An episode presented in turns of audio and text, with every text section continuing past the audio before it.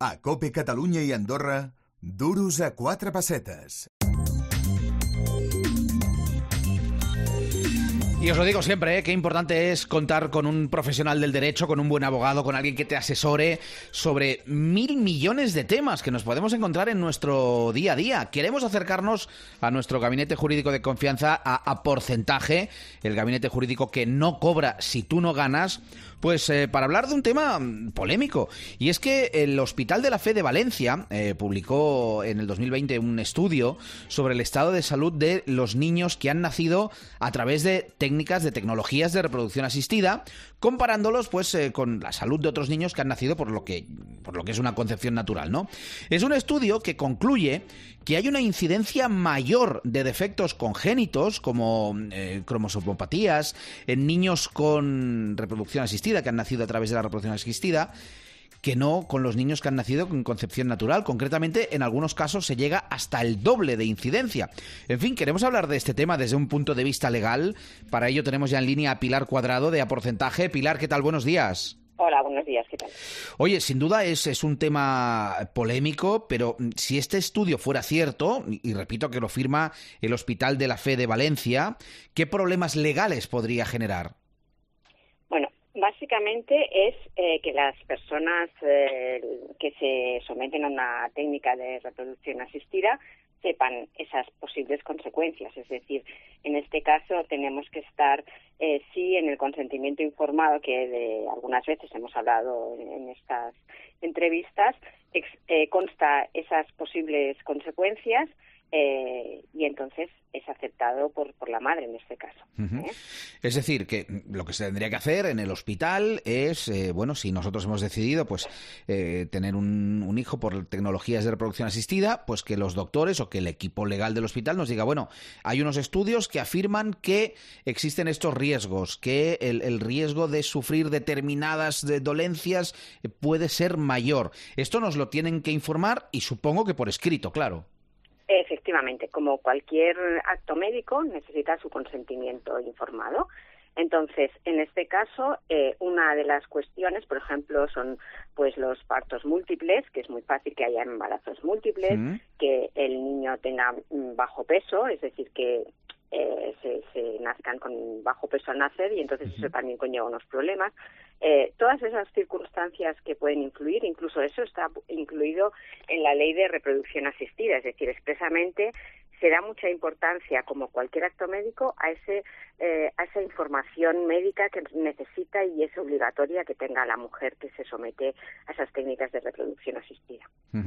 La información, que es fundamental, lo decimos siempre que hablamos de, de, casos médicos, pero oye, si no son informados los padres de este riesgo, eh, luego ahí se abre una ventana para poder reclamar. Sí, efectivamente, es decir, una de las cuestiones para reclamar por negligencia médica, aunque esté todo bien hecho, es cuando no te informan de las posibles consecuencias que tiene ese acto médico. ¿eh? Entonces, eso ya de por sí eh, da eh, lugar a indemnización, porque evidentemente la persona tiene que saber a qué se enfrenta y cuáles son las posibles consecuencias que pueden conllevar eh, si uno se somete, pues en este caso, a las técnicas de reproducción asistida. Es decir, que unos padres que han tenido un hijo por esas técnicas de reproducción asistida y que años después, pues ese hijo desarrolla alguna dolencia que resulta que es más común según este estudio, en mm, personas que han nacido a través de esas técnicas de reproducción asistida. Si el hospital no les informó de, oiga, mire, es que la posibilidad de que su hijo desarrolle tal o cual dolencia, pues es un 57% mayor. Si no les han informado, pues se podría reclamar una indemnización económica. Sí, efectivamente, bueno, habrá que valorar cada caso, eh, por eso es necesario que vayan a una persona que sea especializada en estos temas, ¿eh? pero eh, sí que habrá que tener en consideración si les han informado pues de todas las posibles circunstancias, es decir, eh, el estudio este que es del 2020 también hace referencia a que hay que valorar, pues por ejemplo, mm, la, que es lo que se hizo, valorar por ejemplo la edad de la madre, las partes, los partos múltiples, o sea, hay que tener varias eh, circunstancias, ¿no? Para saber que eso puede haber influido, en este caso específicamente la técnica de reproducción asistida, en esa posible eh, enfermedad o, problema en el niño. ¿eh? Y en este caso, eh, pues ya digo, si en el consentimiento no consta esa posibilidad, eh, pues entonces existe una posibilidad también de, indemnización. ¿Qué consejos les daríamos entonces a, las personas afectadas, Pilar?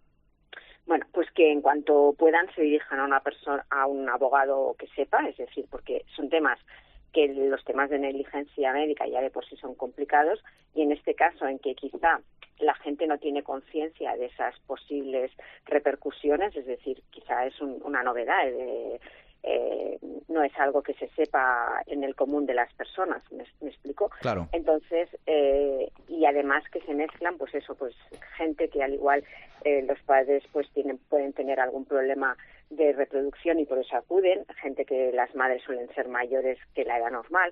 Entonces había que distinguir en qué parte existe, eh, ha sido la técnica de reproducción asistida lo que ha podido influir o lo que puede ser pues una carga genética, una carga de otras cuestiones que también pueden ser eh, confluir en el, en el tema.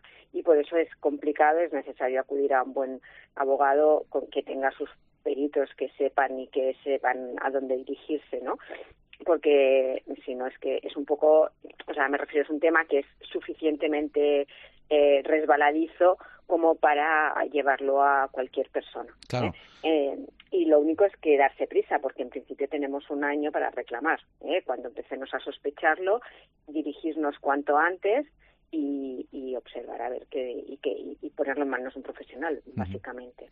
Pilar os dice ponerlo en manos de un profesional. Yo voy a añadir ponerlo en manos de los profesionales de a porcentaje, porque vosotros tenéis mucha experiencia en estos temas y nos hablabas eh, hace un momento, Pilar, por ejemplo, de la figura de, de, un buen perito, de alguien que sepa indagar donde hay que indagar, que sepa hacer las preguntas adecuadas, que sepa requerir la información adecuada. Es decir, es un, eh, es un eh, algo complejo que lleva su tiempo, que en el que entran muchas personas en juego y que supongo que ahí pues la experiencia pues es un grado, ¿no? Como, como a vosotros os pasa en a porcentaje. Si no, nada más necesitas un perito súper especializado en estos casos. ¿eh? Es decir, que tenga que saber de, de temas de reproducción asistida, de temas de genomas, de temas de de, muchísimas cuestiones, por eso es importante que no se acuda a cualquier persona. Es decir, se necesita alguien que esté experimentado con estos temas y además que sepa dónde acudir para coger, para, para tomar un perito que, que, sepa de, de, estos problemas, porque evidentemente en los estudios se cuestionan pues el tema desde los que realizan técnicas de ADN, eh, desde neonatólogos, o sea, el estudio este además tiene eh, para niños hasta dos años, ¿eh? es el estudio que se ha hecho, no para mayores. Entonces es complicado, es un tema especialmente complicado y por eso se necesita eh, especialmente especialistas absolutamente implicados en el tema. Sí, hemos hablado muchas veces de, casos de, negligencias médicas y a veces la gente no es consciente de, derechos que ellos tienen, de posibilidades de reclamar una indemnización, por eso, ante la duda de hoy me ha pasado esto, pues eh, contactemos con algún profesional, contactemos con una porcentaje que seguro que más de un caso que al principio los propios afectados pensaban pues que no tenían nada que hacer, pues se ha acabado ganando. Efectivamente, por ejemplo, lo del consentimiento informado es algo muy importante que al igual la gente no le da eh, la importancia que tiene a efectos de reclamar una posible negligencia médica. Pues oye, si os queréis poner en contacto con una porcentaje, pues es muy fácil, podéis consultar con ellos directamente en su página web, en aporcentaje.com o en los siguientes teléfonos, el 93 342 97 31, 93 342 97 31 o vía WhatsApp en este teléfono móvil, el 645 56 88 08, 645 56 8808. Hoy pues nos hemos querido hacer eco de este estudio del Hospital de la Fe de Valencia y hablar desde un punto de vista legal de qué consecuencias podía tener. Gracias, Pilar Cuadrado de A Porcentaje. Muchísimas gracias a vosotros.